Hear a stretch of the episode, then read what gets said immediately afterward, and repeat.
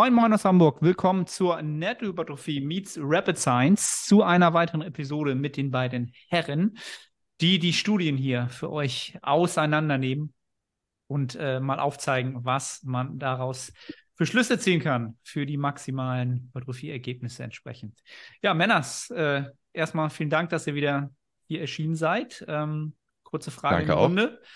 Wie kommt ihr mit der Hitze klar? Ja, wir nehmen hier gerade auf am 8. Juli, 12 Uhr fürs, für die, für die äh, Statistiker? Sehr gut, bisher. Aber gestern war es bei uns nicht so krass warm. Also nicht, dass es sich über irgendwie übermäßig auf, wie sagt man, aufgeheizt hat.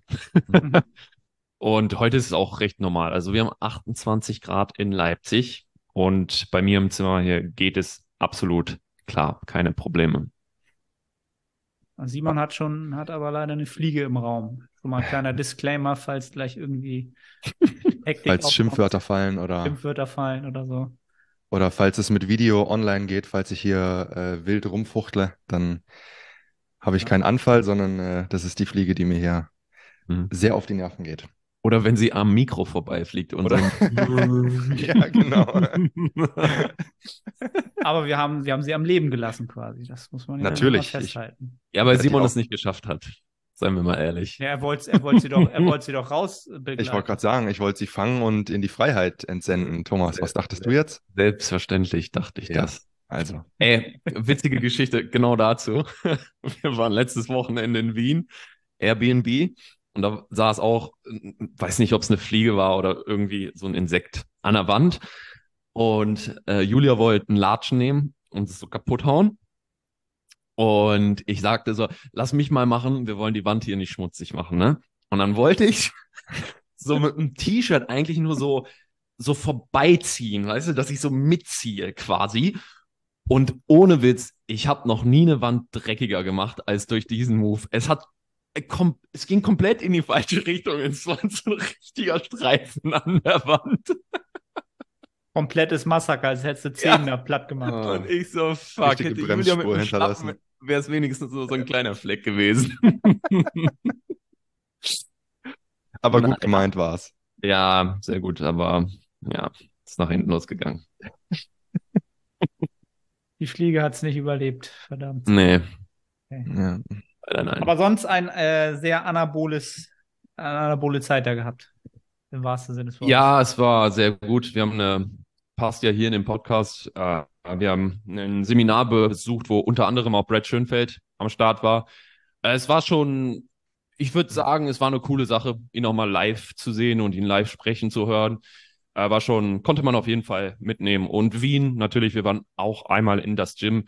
Äh, insgesamt Wien, ich weiß nicht, wie es euch geht, aber definitiv einer meiner Lieblingsstädte. Also schon immer geil in Wien. Ja, auch ohne das Gym. Also das macht ja. natürlich äh, nochmal noch mal geiler. Aber auch ohne das, ohne ja. das Gym ist die Stadt einfach vom Vibe und äh, allem drum und dran einfach ja. ja Top-Adresse. Ja. Ich war leider noch nie. Also ich kann meinen oh. Senf nicht dazugeben. Du warst noch nie in das Gym? Nee, ich war noch nie in das Gym. Und Ey, ist das nicht eigentlich Ihr Kriterium, um mitzumachen in diesem Podcast? äh, diesen Punkt habe ich äh, wohl heimlich umgangen. Ja. Nee, Hast ich war wirklich Bewerbung geschummelt, also, ne? Ja. ja, in das Gym, ja klar, war ich. War ich. Das Gym kenne ich.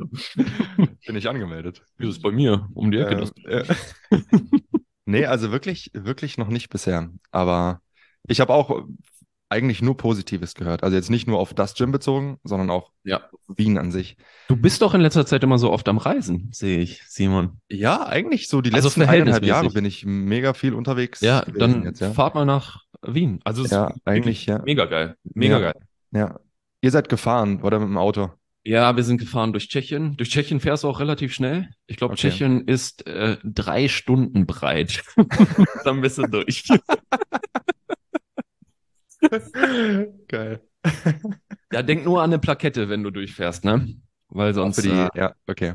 Okay. sonst ko kommen die Cops. Ja, ja. ne, Vignette heißt das, ne? Ja, Vignette. Ja. Du Vignette weißt aber, was ich meine. Ja, ja, ja genau, okay. genau. Ja.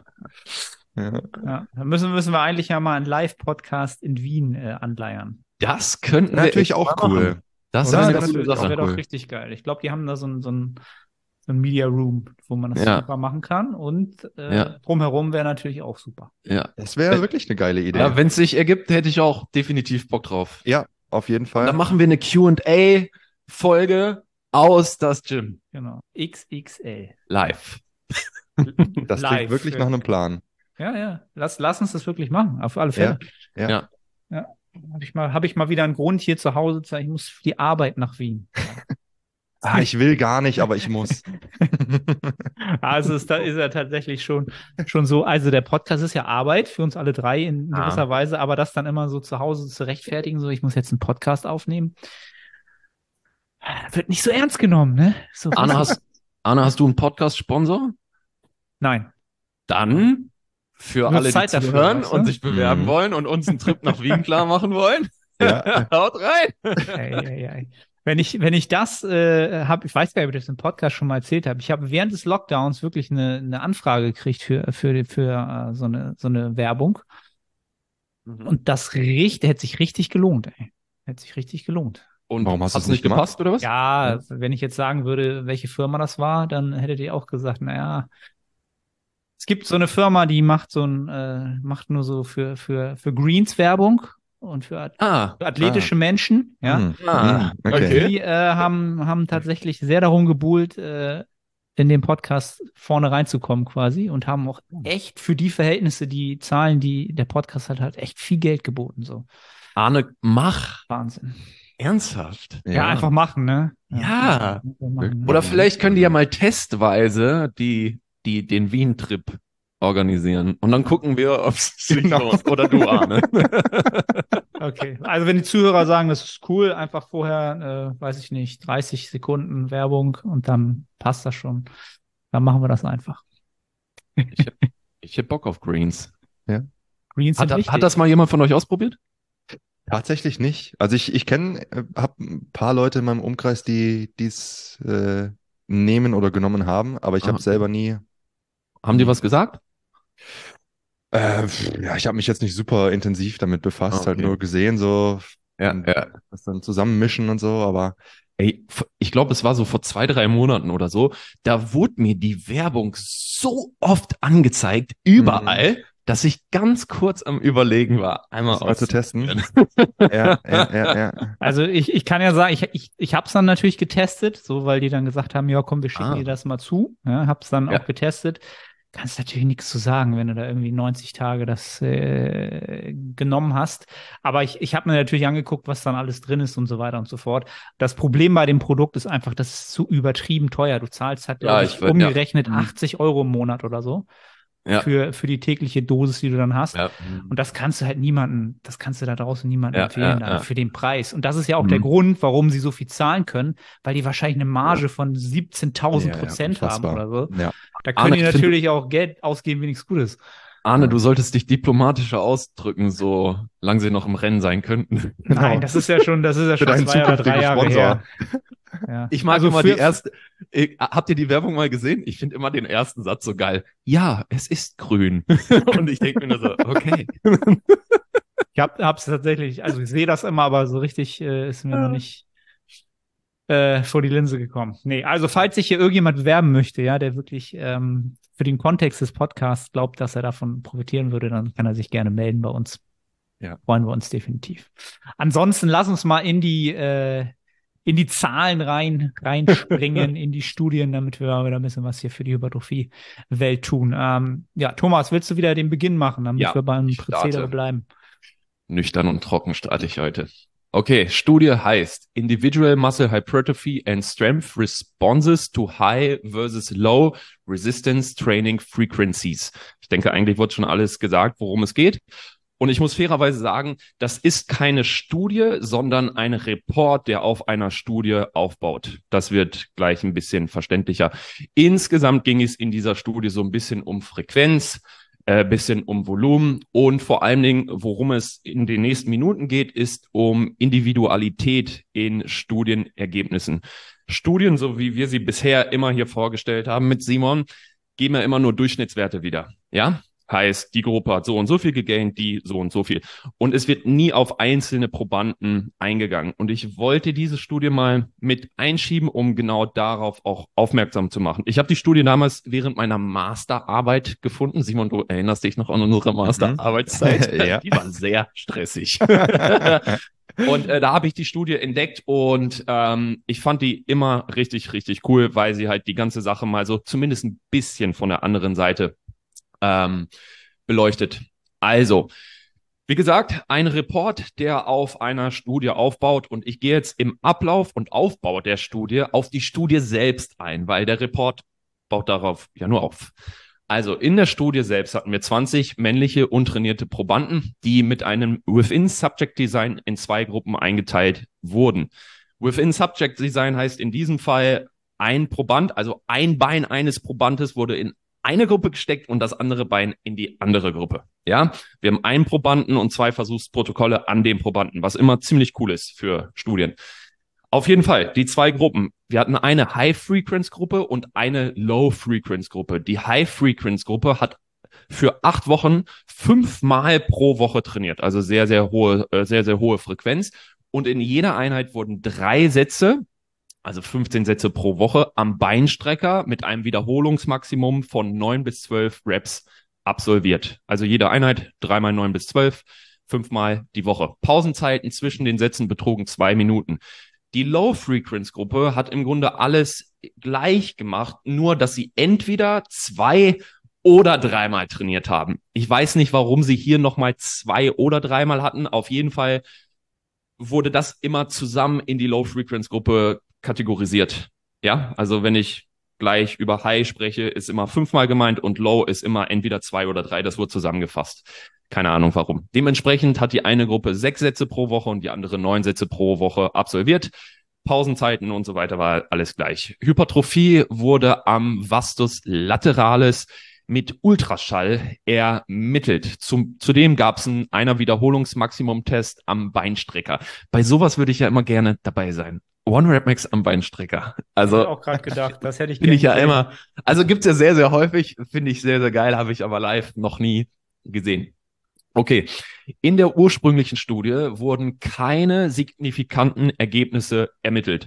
Das heißt, im Prinzip kann man mal plump sagen, die High-Frequency-Gruppe und Low-Frequency-Gruppe hatten zwecks Hypertrophie und Kraft eigentlich mehr oder weniger die gleichen Ergebnisse. Das heißt, wenn man sich die Studie von außen anguckt, hätte man sagen können, zumindest an diesen äh, Probanden, es war relativ egal, womit sie trainiert haben. Sie haben gleich gleichermaßen Gains in beiden Gruppen gemacht.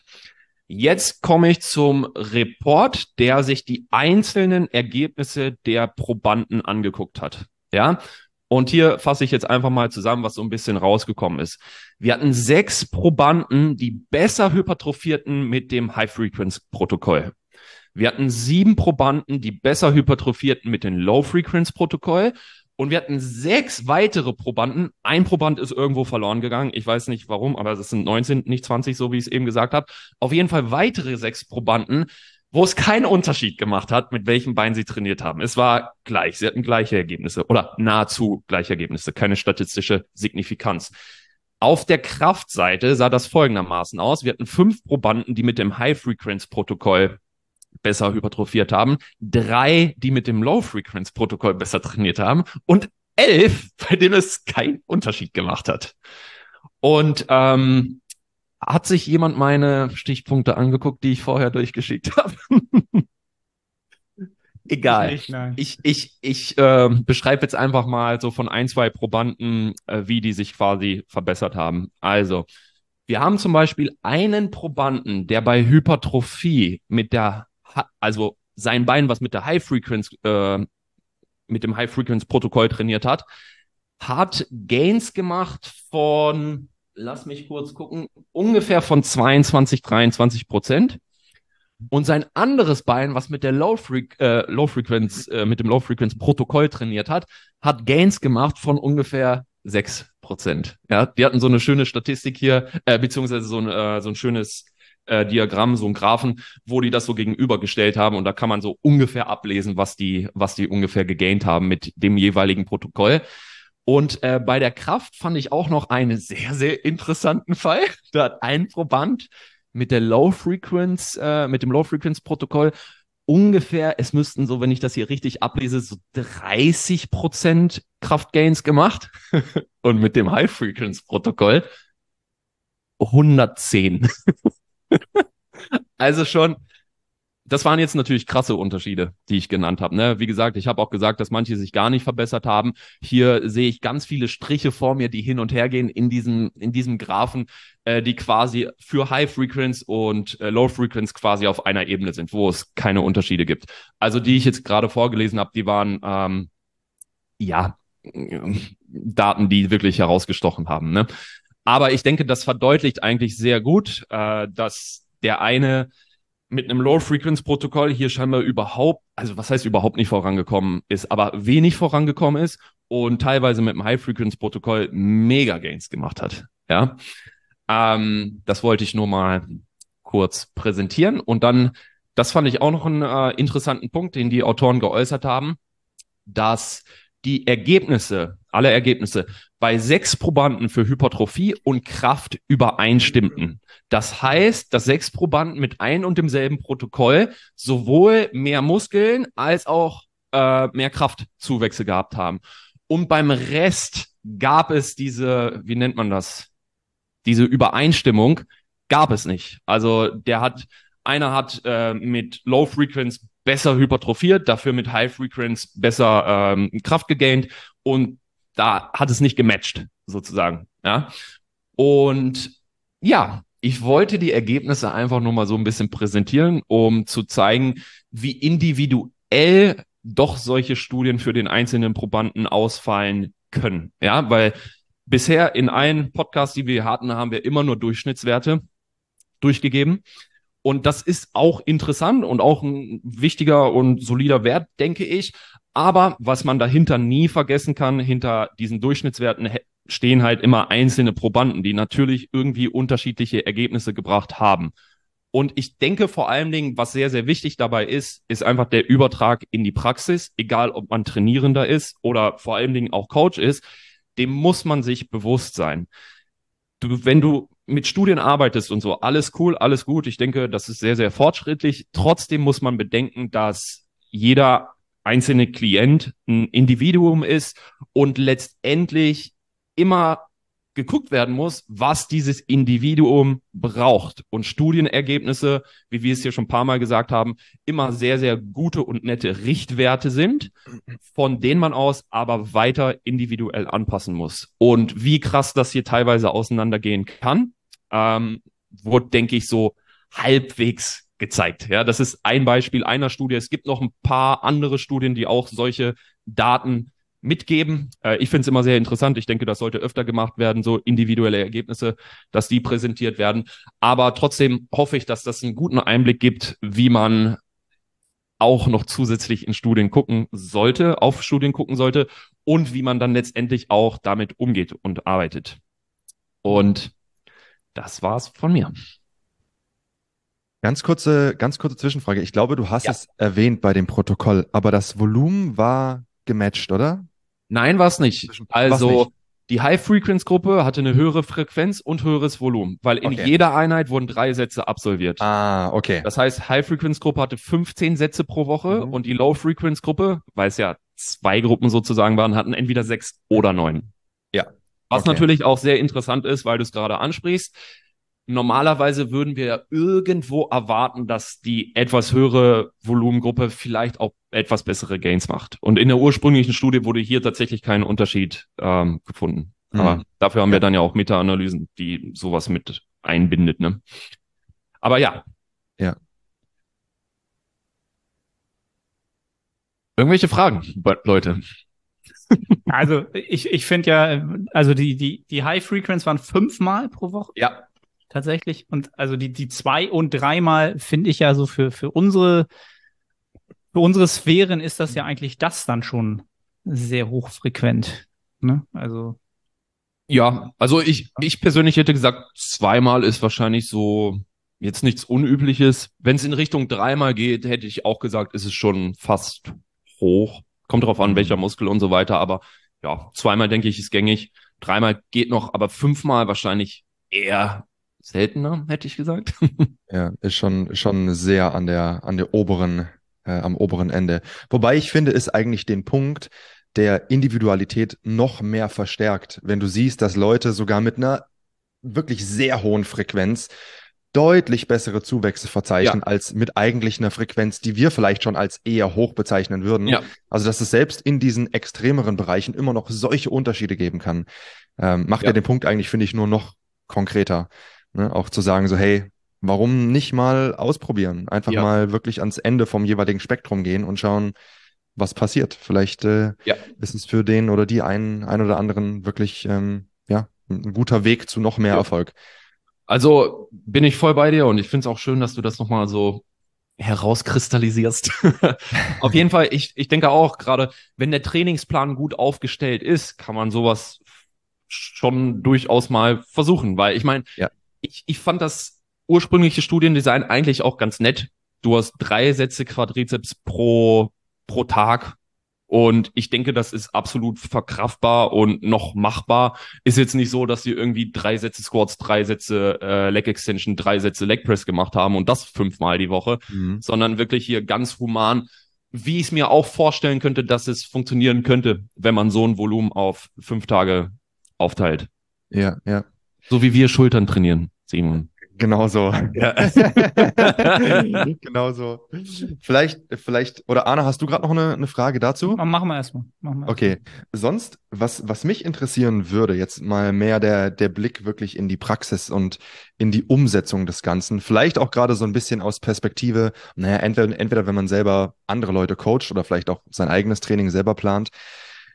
Vor allem, oder ich fange so an. Ich meine, wenn es um, wenn es um Kraftzuwächse geht, finde ich, kann man relativ schnell, also ich spreche hier vielleicht von mehreren Wochen oder wenigen Monaten, sehen, funktioniert was gut oder vielleicht eher nicht so gut. Also wenn ich jetzt irgendwie sage, okay, die nächsten drei Monate ähm, versuche ich mal einen High-Frequency-Ansatz und ich merke, in den drei Monaten ist quasi nichts passiert. Ja gut, war vielleicht ein Versuch wert, aber eventuell nicht der allerbeste Weg, um mhm. stärker zu werden für diese Person, zu diesem Zeitpunkt zumindest. Wie würdet ihr das Ganze äh, handhaben, wenn es um Hypertrophie geht? Einfach weil der Prozess halt so dermaßen langsam ist, vor allem ab einem bestimmten Trainingsniveau, um jetzt entscheiden zu können, okay, der Ansatz funktioniert oder der funktioniert vielleicht eher weniger gut. Gute Frage, Simon. Dafür bräuchte Das ist eine sehr, sehr gute Frage. Es ist gar um, nicht ähm, so, gar nicht so einfach, weil wir ja in der Regel auch nicht die Mittel haben, um jetzt wirklich ja. So nah ran zu zoomen, um zu sehen, ja. ah, der Muskel ist um 1,5 Millimeter gewachsen. Und wir ja. können auch sagen, dass das tatsächlich so stimmt. Ja. Also ich sag mal, ganz fair gesprochen, denke ich, fließt auch relativ viel Erfahrungswert mit rein, was man eigentlich schon kennt, vielleicht selber gemacht hat, womit man selber Ergebnisse für sich selbst erzielt hat oder für jemand mhm. anderen. Ich denke, das ist auf jeden Fall so ein Punkt, den kann man eigentlich gar nicht so wirklich abstreiten, dass man dann auch so ein bisschen in die Richtung guckt. Aber ansonsten denke ich, ähm, ich würde noch einen Schritt vorschalten und quasi kurz erläutern, wie ich zum Beispiel eine Frequenz wähle. Wenn ich jemanden habe, der zum Beispiel einen schlechten Latt hat oder so, ja, äh, dann gucke ich, also da fließen viele Faktoren mit ein. So wie viel, wie viel Satzvolumen hat der pro Einheit? wie lange braucht er das quasi, um zu regenerieren und wann könnte ich theoretisch die nächste Lat-Einheit wieder äh, dazuschalten. Verstehst du, was ich meine? Ja. ja. Und äh, dementsprechend, wenn es überhaupt nötig ist, würde ich gucken, genau so ein Muster zu fahren. Äh, was brauchen wir erstmal? Was können wir überhaupt leisten? Und ich meine, das sind ja viele Variablen, die da mit einfließen. Ja. Mhm. Und ich denke, ganz am Anfang vor allen Dingen, ist das auch ein Prozess, der sich dann auch irgendwo entwickeln muss, weil du wirst am Anfang erstmal raten, beziehungsweise aus deiner Erfahrung deinen besten Tipp abgeben, was könnte hier funktionieren. Könnte ich zum Beispiel Montag, Mittwoch, Freitag Latt trainieren mit dem und dem Volumen und was auch immer und bei der und der Intensität und dann würde ich gucken, okay, wir probieren das zum Beispiel mal. Also jetzt nur ein Beispiel, ne? Nicht dran mhm. aufhören. Ja, ja. Mhm. dann probieren wir das. Und dann ist es natürlich die Zusammenarbeit mit jemandem und die Kommunikation, wo, wo es dann rauskommt, okay, geht das auch bisschen in die richtige Richtung? Wie ist die Trainingsperformance? Wie, wie ist, wie fällt Muskelkater aus, wie, wie ist das Wohlbefinden und so weiter und so weiter. Und von da aus würde ich dann quasi weiter so anpassen. Am Anfang ist es das beste Raten, was man kennt aus Erfahrung und aus Studien und was auch immer. Und dann ist es halt die Zusammenarbeit, die es dann in die eine oder andere Richtung bringt. So, ja. ich weiß nicht, beantwortet das so deine Frage? Absolut. Also ähm, ich, ich stimme dir hundertprozentig zu und ich gehe selber zum Beispiel exakt identisch vor. Ähm, also ich, ich handhab's genau gleich. Ich gucke eben dann, gerade weil dieser dieser Faktor Muskelwachstum so langsam ist und so schwer erfassbar ist. Äh, und die, ja, in, in aller Regel kannst du auch nicht sagen, okay, wir machen das jetzt einfach mal zwei Jahre, mhm. wir gucken auf keine anderen Parameter und ja. in zwei Jahren gucken wir, okay, ist dein Armumfang gestiegen oder nicht? Ja. Wäre, glaube ich, nicht der beste Ansatz. Deswegen, ich, ich mache es eben genauso wie du.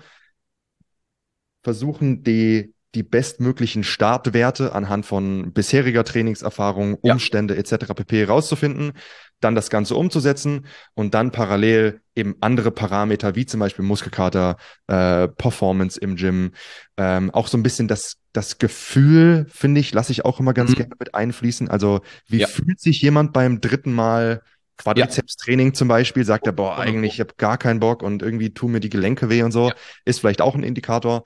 Und anhand von dem versuche ich das dann, dann weiter anzupassen. Ja.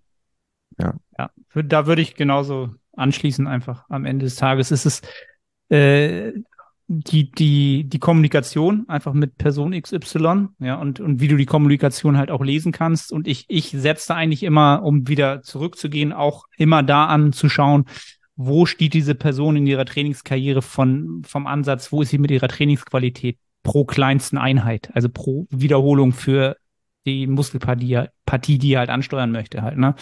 Und da arbeite ich halt auch gerne damit, wenn jemand da vielleicht noch eher so bei, was weiß ich, wenn wir von 100 Prozent ausgehen und jemand ist vielleicht gerade bei, erst bei, bei 50 oder 60, dass ich da von der Frequenz tatsächlich sogar das versuche niedriger zu gestalten. Also er hat pro, pro Einheit halt einfach mehr Arbeit für diese Muskelpartie, um halt natürlich auch viel dabei neuronal zu lernen und auch, ja. auch genau einfach Erfahrungswerte reinzuholen, ja. die er mir dann zurückmelden kann. Ne? Und ja. durch, aus den Rückmeldungen ähm, entsteht dann ja quasi der Anpassungsprozess auf das, was produktiv ist.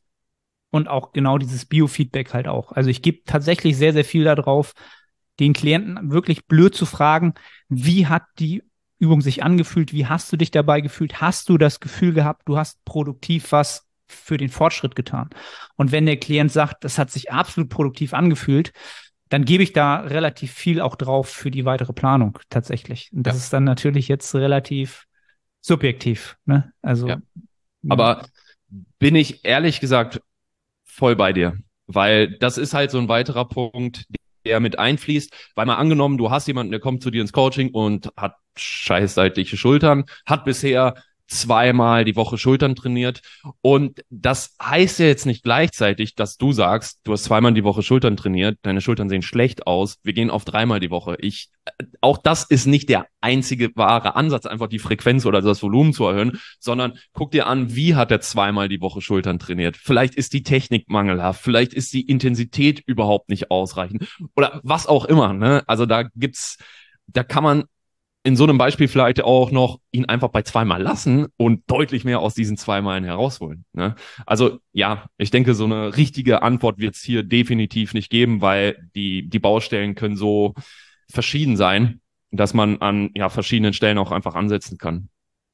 Ja. Ich glaube, was, was wir so final mitnehmen können, den Leuten den Schmerz halt nehmen, dass die Frequenz am Ende nicht der, der Faktor ist an dem Ganzen, der da, da entscheidend ist, sondern einfach nur das Tool ist, das du dann nutzt, um, ja. um die Arbeit so qualitativ reinzukriegen ja. oder das neuronal zu lernen, was du halt brauchst. Ne? Ihr müsst euch jetzt nicht Gedanken machen, ach, ach mache ich jetzt nur einmal die Woche Beine oder mache ich es viermal pro Woche oder ne? Das wird wahrscheinlich nicht so signifikant sein, dass das jetzt euren Progress komplett auf ja. Null stellt oder auf, auf 200 Prozent. Ja. Moin Moin aus Hamburg nochmals, Arne hier. Ich unterbreche kurz, um dich auf unseren Coaching-Service aufmerksam zu machen. Wenn du schon des Längeren über ein Coaching nachdenkst und deine Resultate nicht den entsprechen, was du an Zeit und Energie einsetzt, dann klick auf den Link in der Beschreibung und wir bringen deinen Fortschritt auf das nächste Level. Sichere jetzt ein kostenloses Erstgespräch. Ich freue mich von dir zu hören. Und dass sie vor allen Dingen auch über die Zeit natürlich für sich individuell schauen müssen, was funktioniert am besten. Ne? Ich meine, die Arbeit muss halt jeder irgendwo alleine für sich reinstecken. Viele denken immer, die lesen eine Studie und haben die Antwort für alles. Und nein, so ist es halt eben nicht. Ja. ja. Ja, bleibt am Ende immer, dass äh, wer am meisten Praxis reinsteckt, wird für sich als äh, Studienobjekt äh, wahrscheinlich auch die meisten positiven Entscheidungen treffen. So. Deswegen, ja. dass wir am, am Anfang halt alle so eine Trainingsgeilen waren, ist, glaube ich, immer recht positiv noch zu bewerten, auch wenn es sich, sicher nicht das Produktivste war. Rein für den Zeitpunkt. Ja. Alright. Ähm, ja, Simon, was hast du Schickes mitgebracht? Das wird jo, sehr dann, interessant heute wieder. Ja. ja. Dann übernehme ich gerade. Das knüpft so ein bisschen an, an, ich glaube, es war nicht die letzte, sondern die vorletzte Episode. Thomas, kann das sein, als du äh, die Studie zwecks Range of Motion vorgestellt ja, hast. Letzte ich oder vorletzte. War, ja. Genau, also für die äh, Zuhörerinnen und Zuhörer äh, gerne in der vorletzten Episode nochmal reinschauen. Das baut nämlich hier so ein bisschen darauf auf, denn ich habe eine, ähm, ein systematisches Review und eine Meta-Analyse mitgebracht, nennt sich Partial versus Full Range of Motion Resistance Training, a Systematic Review and Meta-Analysis von Wolf und Kollegen aus dem Jahr 2022, also auch sehr aktuell. Und ähm, genau, wie der Name wahrscheinlich schon suggeriert, wird hier das Thema Range of Motion im Krafttraining beleuchtet und welchen Einfluss die Range of Motion auf in dem Fall verschiedene Messergebnisse hat, weil man hier eben auch verschiedene Studien mit reingenommen hat. Logischerweise, es ist eine Meta-Analyse. Wir zoomen jetzt quasi viel weiter raus als das, was Thomas gerade gemacht hat, der ganz nah rangezoomt ist an das Individuum. Wir zoomen jetzt hier richtig weit raus und gucken uns viele Studien auf einmal an. Und entsprechend gab es auch viele verschiedene ähm, Messparameter, die man sich hier angeguckt hat. Ich werde aber, damit es auch nicht zu lange wird, weil es ist relativ umfassend, mich versuchen auf das Wesentliche zu äh, fokussieren. Also, was wurde gemacht? Es wurde erstmal äh, ja die die gesamte Literatur quasi durchforstet. Und anhand von verschiedener Kriterien wurden dann die Studien entsprechend in die, in die äh, Analyse mit aufgenommen, die man für ähm, ja, valide gehalten hat. Das waren letzten Endes 23 Studien, die äh, mit eingeflossen sind. Ähm, und genau, Kriterien waren zum Beispiel, ähm, dass die Studie englischsprachig sein musste. Ähm, es musste sich um eine peer-reviewed, um einen peer-reviewed Text handeln. Äh, es mussten zum Beispiel, ähm, wenn Krafttrainingsinterventionen durchgeführt wurden, mindestens zwei Gruppen vorhanden sein und so weiter und so fort. Ähm, Gehe ich jetzt, denke ich, gar nicht äh, groß drauf ein. Wichtig für den Kontext und dann auch für die spätere Interpretation. Die Studien, die man mit aufgenommen hat, haben unterschiedlich festgelegt, was genau eine volle Range of Motion sein soll und was jetzt eine ähm, was eine Teilwiederholung sozusagen darstellen soll. Also zum Beispiel wurde in manchen Studien mechanisch ähm, festgelegt, wann eine Wiederholung anfängt oder auch endet. Also zum Beispiel, das kennen vielleicht auch viele Leute aus ihrem eigenen Fitnessstudio, bei Multipressen oder auch bei Beinpressen hat man oft wie so ein, wie so ein Stopper, den man mit einbauen kann, dass zum Beispiel, wenn man jetzt an der Beinpresse bleibt, der Schlitten nicht weiter runterkommt, ähm, als dass man einen 90 Grad Winkel zwischen Ober- und Unterschenkel ähm, erreicht hat. Also so wurde zum Beispiel teilweise in manchen Studien die Range of Motion eingeschränkt. Dann gab es wieder andere Studien, da wurde das ohne so eine Mechanik gemacht. Da hat man den Leuten gesagt, hey, geh bitte bei der Beinpresse nur so weit runter, bis du einen 90 Grad Winkel zwischen Ober- und Unterschenkel erreicht hast. Ähm, und gleichermaßen, wenn es um die volle Range of Motion ging, auch das wurde teilweise ja nicht individuell gestaltet, sondern mehr oder weniger willkürlich, ähm, einfach weil es die Übung so hergibt. Nehmen wir mal das Bankdrücken, ganz klassisch, eine volle Range of Motion. Ob das jetzt wirklich eine volle Range of Motion ist oder nicht, ist ein anderes Thema, aber wurde zum Beispiel definiert als die Stange muss komplett bis zur Brust abgesenkt werden und dann so weit wieder nach oben befördert werden, bis die Ellbogen komplett gestreckt sind. Das, wie gesagt, nur so ein bisschen als, als Kontext vorneweg. Was genau heißt eigentlich überhaupt volle Range of Motion oder Partial Range of Motion? Und als zweiter Punkt vorneweg, ähm, in den meisten Studien wurde die partielle ähm, Range of Motion in der verkürzten Position durchgeführt und nicht in der verlängerten Position, in der gedehnten Position. Also sprich, wenn wir jetzt einen Beinstrecker nehmen, dann ähm, wurde die Teilwiederholung ausgeführt, sagen wir mal, von äh, vielleicht, ja, also von der gestreckten Position, ja, wenn die Beine ganz vorne ausgestreckt sind. Und jetzt hat man vielleicht um 40 Grad das Polster nach unten geführt und ist dann wieder in die Streckung gegangen. Das heißt, man war in der verkürzten Position und nicht in der verlängerten Position, wo man quasi die Beine ganz anwinkeln würde und dann vielleicht nur das Polster bis zur Mitte ähm, bringen würde. Okay, ebenfalls ganz wichtig für die spätere Interpretation. Also komme ich zu den Ergebnissen. Wenn man sich erstmal die gesamten Ergebnisse anguckt, also so einen großen, so einen Überblick über alle Studien sich verschaffen möchte, dann deuten die Ergebnisse darauf hin, dass eine volle Range of Motion, ein kleines bisschen die Nase ähm, vorne hat gegenüber einer partiellen äh, Range of Motion, auch wenn dieser Unterschied wirklich nicht groß ist. Also die haben hier in der Meta-Analyse äh, Meta-Analyse Effektstärken ermittelt. Und man spricht hier wirklich von einem trivialen Mittelwertunterschied. Also der Unterschied ist wirklich, wirklich, wirklich klein. Jetzt haben die Autoren noch verschiedene Subanalysen durchgeführt, also damit sie nicht nur das große Ganze sehen, sondern haben sich jetzt auch verschiedene Parameter einzeln noch fokussiert. Und man hat sich dann zum Beispiel angeguckt, okay, wenn, wenn wir uns jetzt die Studienergebnisse angucken, die zum Beispiel sich nur auf Kraftmessungen beziehen, also zum Beispiel ein äh, One-Rep Max-Versuch, dann hat man auch hier gesehen, eine volle Range of Motion hat tendenziell ein kleines bisschen die Nase vorne gehabt, wenn es um die Verbesserung des One Rep Maxes ging, im Vergleich zu einer partiellen Wiederholung. Genau das gleiche auch, wenn wir uns Hypertrophie angucken. Auch hier volle Range of Motion, wieder trivial die Nase vorn im Vergleich zu einer Teilwiederholung. Ähm, dann hat man eine weitere Subanalyse gemacht. Ich gehe jetzt mal hier nur auf ein, zwei ein. Ähm, wie gesagt, waren viele verschiedene. Ähm, ebenfalls, ebenfalls hat man sich zum Beispiel angeguckt, okay, wenn wir uns jetzt nur den Oberkörper oder nur den Unterkörper angucken, gibt es vielleicht da Unterschiede? Was ist besser? Soll ich den Oberkörper zum Beispiel mit einer vollen Range of Motion trainieren, im Unterkörper vielleicht eher Partial Range of Motion einsetzen?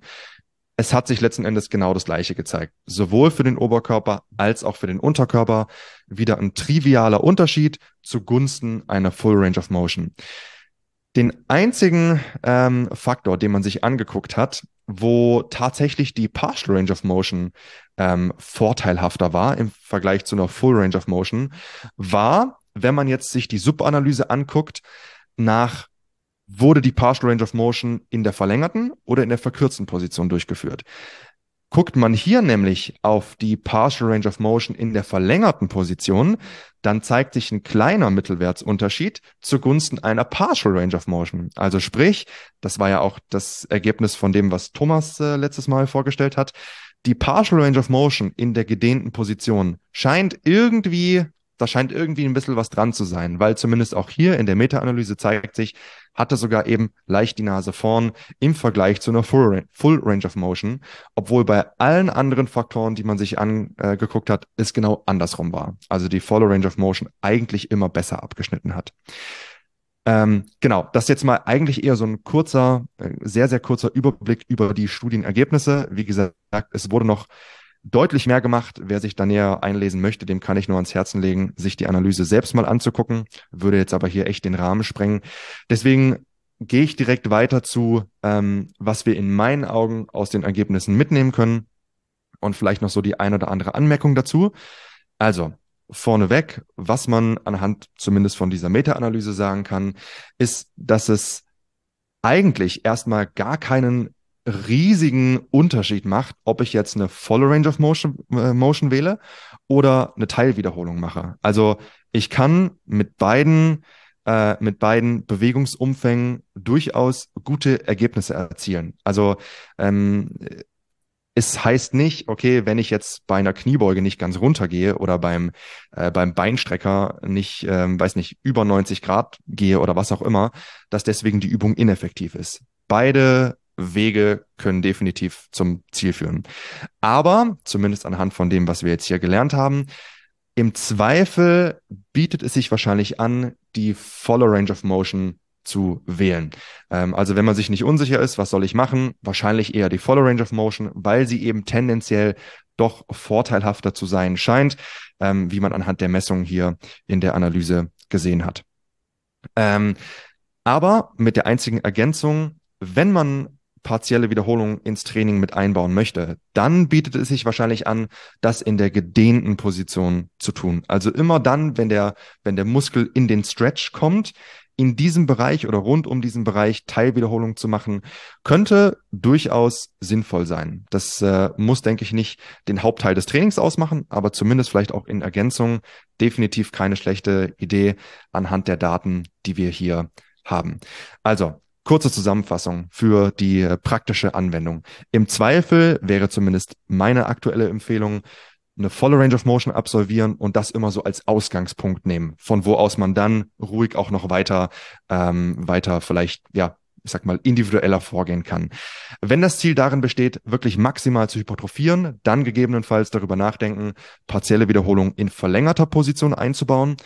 Ähm, und das muss auch kein Entweder-Oder sein. Also ich muss nicht immer nur eine volle Range of Motion machen oder ich darf jetzt nur partielle Wiederholung machen. Man kann das auch super kombinieren. Zum Beispiel, dass ich sage, hey, ich mache den Satz am Beinstrecker über eine volle Range of Motion und wenn dann nichts mehr geht, dann verlängere ich den Satz sozusagen und mache vielleicht noch ein paar Wiederholungen in der verlängerten Position. Oder äh, ich mache vielleicht drei Sätze mit einer vollen Range of Motion und dann den vierten Satz nur in der verlängerten Position, wo ich Teilwiederholungen mache. Also das lässt sich super kombinieren. Und zum Abschluss für all diejenigen, die vielleicht auch zum Beispiel aufgrund von Schmerzen oder irgendwelchen Restriktionen ähm, keine volle Range of Motion absolvieren können, vielleicht auch eher in der verkürzten Position arbeiten müssen, weil es das Gelenk nicht anders hergibt, dann ist das vollkommen in Ordnung. Also das ist nicht das äh, nicht der Untergang jeglicher weiterer Hypertrophie äh, oder auch Kraftzuwächse in der Zukunft. Man kann trotzdem gute Ergebnisse erzielen und ich denke, das ist ähm, auch ein, ein gutes Takeaway äh, in in der Hinsicht. Und das soll es eigentlich auch schon gewesen sein. Was du am Ende gesagt hast, das erinnert mich immer an die Spezialisten im Fit One. Kennt ihr die Leute, die ihr Curl-Training machen und schon im 90-Grad-Winkel, Ellbogenwinkel anfangen und dann nur so dieses letzte Reingehen machen, so, weißt du? Meintest du die? Die sind wahrscheinlich das, verletzt bei, bei Streckung, ich, oder? Ich wollte gerade sagen, ich glaube, die haben einfach mit, äh, mit Golferellbogen oder dergleichen zu kämpfen. Ja. Die müssen das machen, die haben keine andere Wahl. Die haben ganz kurze Sehen. Die haben ganz, ganz, ganz kurze Sehen. Im Ellbogen. Nein, äh, Spaß beiseite. Ähm, mir gerade nur eingefallen. Sehr guter Überblick, Simon.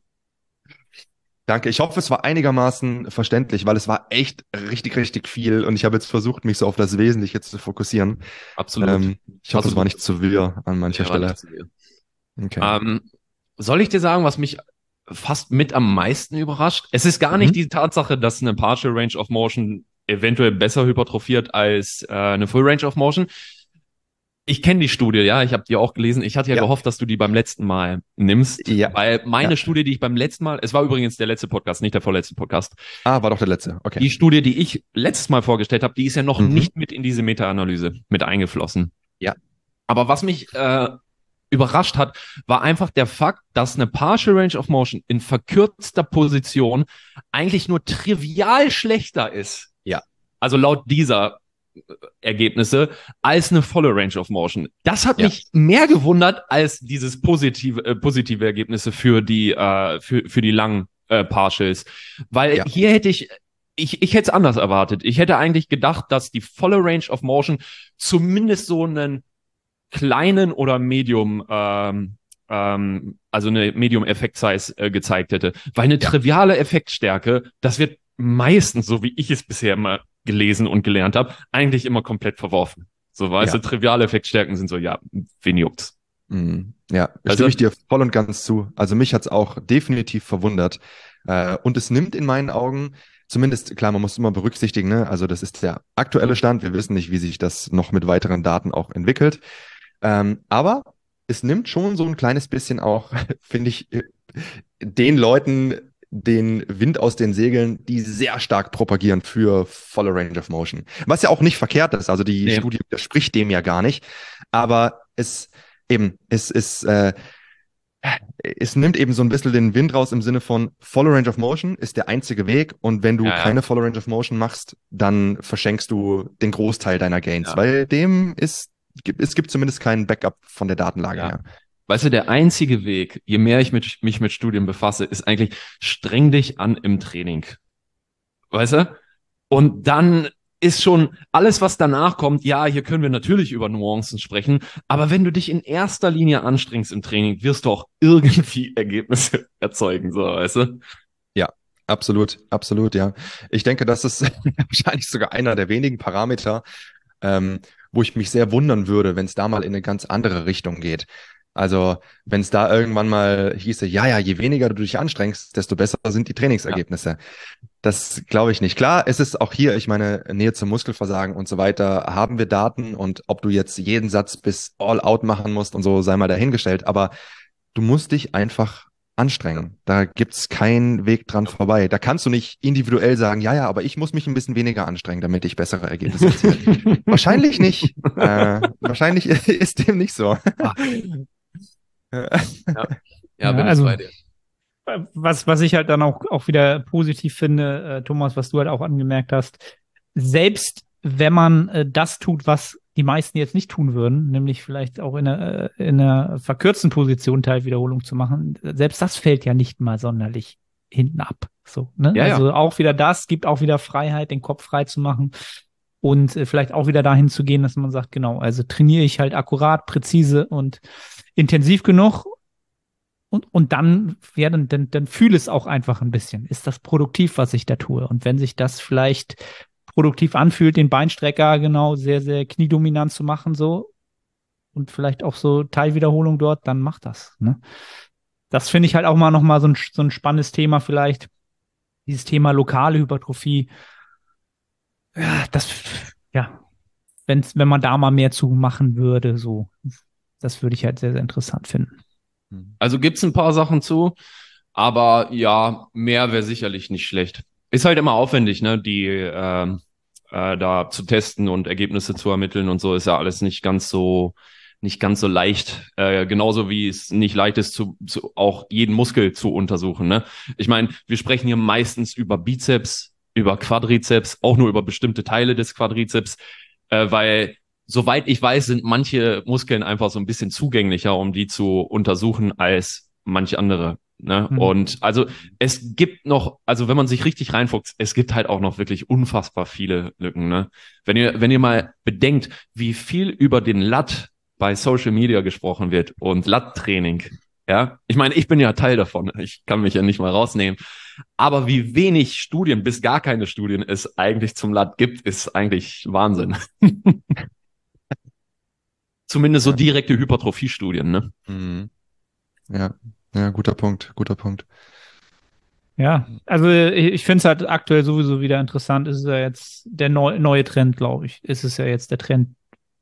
Teilwiederholung und gedehnte Ja. Position ist ja jetzt der absolute, der absolute Hypertrophie-Trend. Ähm, wenn ich das richtig gehört habe, wollen ja einige Leute da jetzt sogar komplette Trainingsprogramme oder ne, äh, zu machen. Ich weiß nicht, ob ich Trainingsprogramme oder halt Tutorials oder wie man Trainingsplan da komplett drauf auslegt, ähm, finde ich halt verblüffend, dass das Leute jetzt machen wollen. Auch Leute, denen ich, wo ich gesagt hätte, Mensch, dass die da jetzt so voll drauf einsteigen.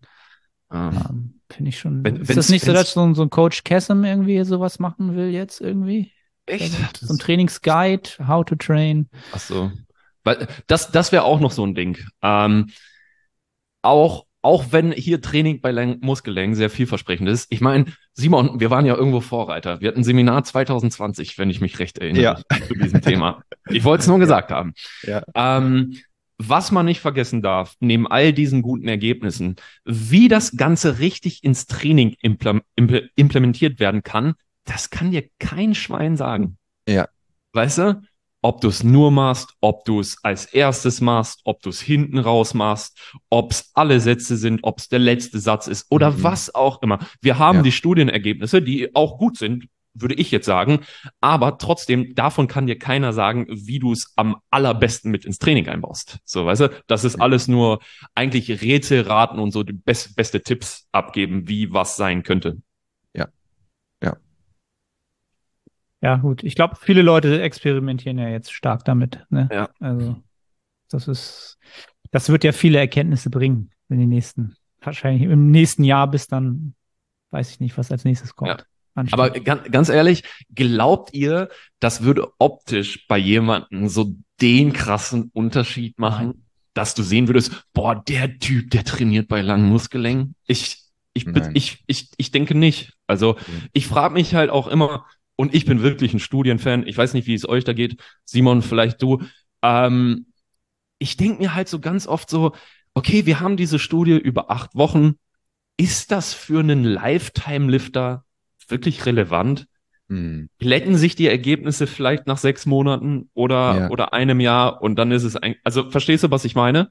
Ja, Das ist halt auch so ein Ding, was man immer, finde ich, so im Hinterkopf haben sollte, so, weißt du? Ja. Ich sag halt immer so, die, die Zeit wird es halt irgendwann richten, so, weißt du, und dein Ja. Engagement und wie stetig du ins Training gehst, so. Hm. Denke, also Ja. wenn du nicht alles komplett falsch machst, so, weißt du. Genau, ich glaube, genau letzter Punkt, den du angesprochen hast. Ich glaube, da bin ich vielleicht auch mittlerweile so ein bisschen, äh, ja, könnte mich dann vielleicht auch als Pessimist bezeichnen, aber ich würde es eher als Realist äh, bezeichnen. Sofern du nicht alles komplett Banane in deinem Training machst und wirklich die Ja. Basics, die passen einfach. Ja, das ist einfach okay. Dein Training ist im Großen und Ganzen okay. Ernährung ist okay. Regeneration, Schlaf etc. ist alles, es ist alles in Ordnung. Okay, du machst das meiste richtig. Ich, ich würde mich sehr wundern, ich drück's mal so aus, wenn dann plötzlich so diese eine kleine Sache, entweder, keine Ahnung, ich, ich trainiere jetzt vermehrt in der gedehnten Position oder ich äh, baue jetzt vermehrt rotes Fleisch in meine Ernährung mit ein oder irgendwie solche Geschichten, dass das plötzlich zu einer absoluten Transformation führt.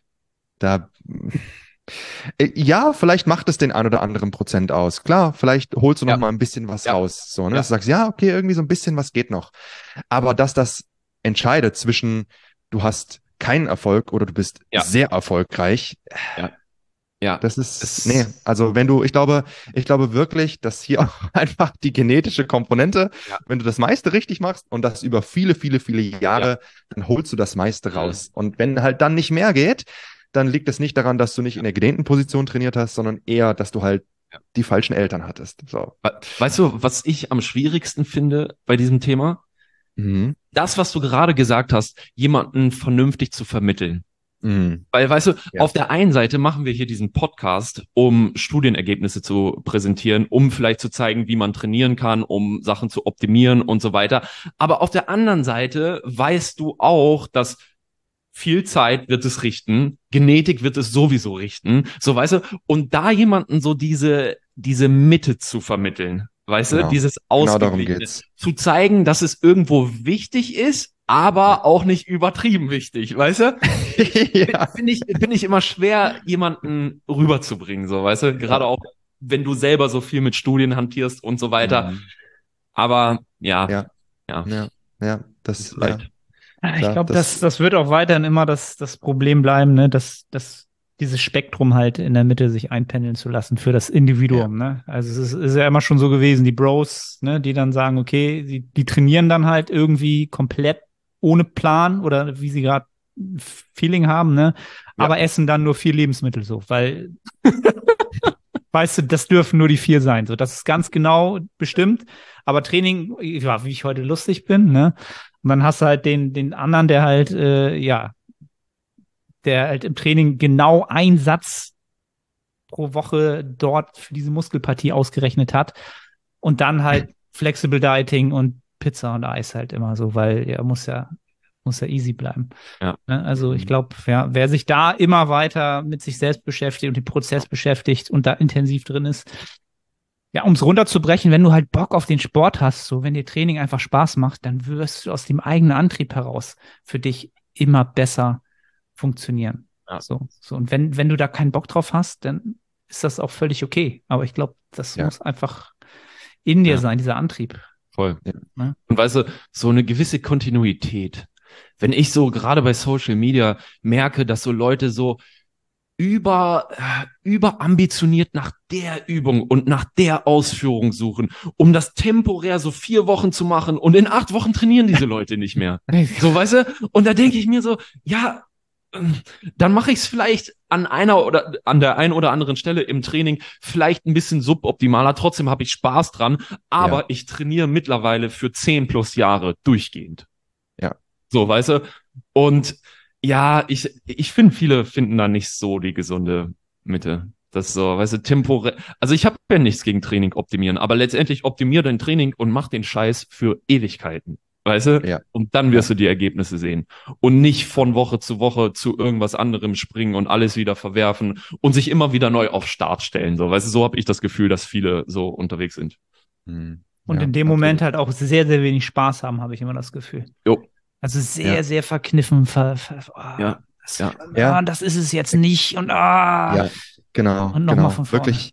Ja, genau. Also ich denke, Training optimieren im Rahmen dessen, was einem selbst auch einfach noch gut tut und die Freude nicht nimmt.